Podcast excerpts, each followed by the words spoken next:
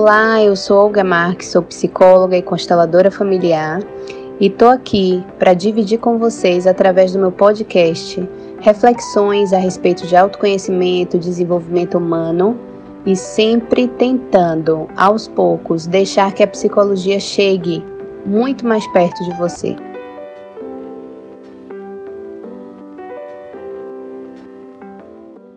Então, hoje eu queria falar com vocês sobre algo que é um detalhe em relação ao tema crenças que vocês tantos, tantos, tantas pessoas me pedem para ou repetir ou para falar mais aqui, mas é um detalhe muito importante que eu estava percebendo que faz toda a diferença no olhar que vocês têm para essas crenças. Então, as pessoas falam, e eu falo muito aqui sobre crenças que limitam, né? E crenças que alavancam a nossa vida, os nossos comportamentos. E quando a gente fala dessas crenças que limitam, a maioria das pessoas elas querem, né, elas ficam chateadas quando descobrem que existem crenças que limitam elas. Elas querem é, rapidamente tirar essas crenças da vida delas. Só que elas não percebem um detalhe muito importante. Antes de eu falar desse detalhe, eu quero só explicar rapidinho o que é crença, porque crenças são pensamentos, afirmações, formas de comportamento que nós é, ouvimos né, desde muito novos até então, e essas crenças acabam consciente e inconscientemente governando os nossos comportamentos. Por exemplo, vamos supor que desde pequeno vocês ouçam muito que primeiro a obrigação, depois a devoção. Não sei se vocês ouviam isso, mas eu ouvia muito da minha avó materna essa frase. Primeiro a obrigação, depois a devoção.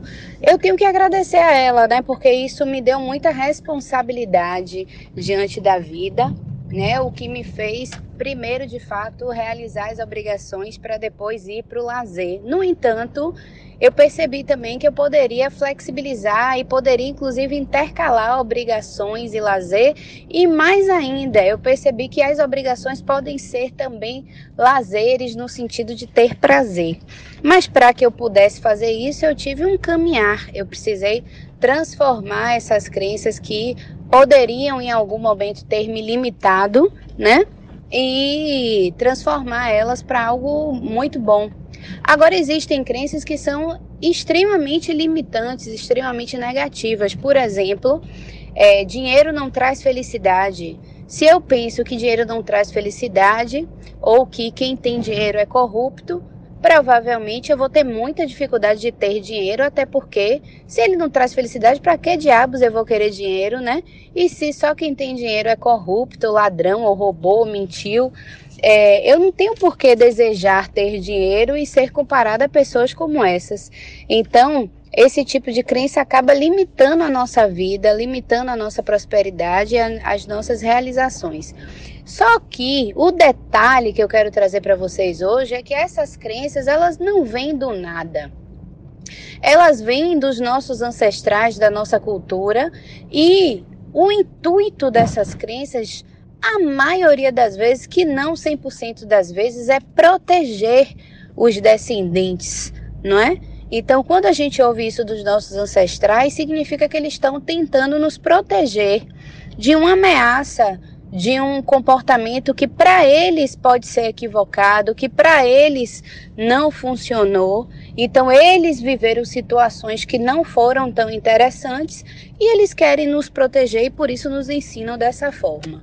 A grande questão é que é, a gente não precisa viver as mesmas coisas que os nossos ancestrais viveram e a gente não precisa temer tanto viver as mesmas decepções. Então, às vezes, a gente se aprisiona nessas crenças é, por fidelidade aos nossos ancestrais, por lealdade e até de forma inconsciente, e isso acaba trazendo uma realidade muito complicada. Então, o detalhe, né, faz com que a gente tenha um comportamento muito saudável diante das nossas crenças, quando a gente detectar que tem alguma que é limitante. Qual é o comportamento saudável? Agradecer. Então, se a gente percebe que está tendo uma crença limitante diante da vida, seja lá em que área da vida for, é muito importante que vocês pensem, em primeiro lugar, não tentar tirar ela a qualquer custo, mas agradecer a elas.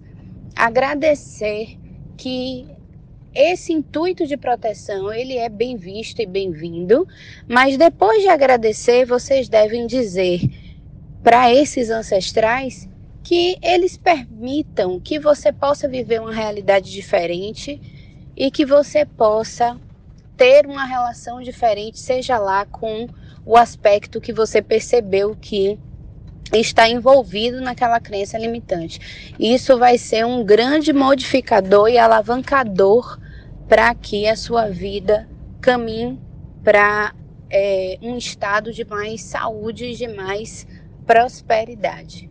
Ok? Espero ter ajudado. Esse foi o áudio dessa semana. Beijo grande e até a próxima.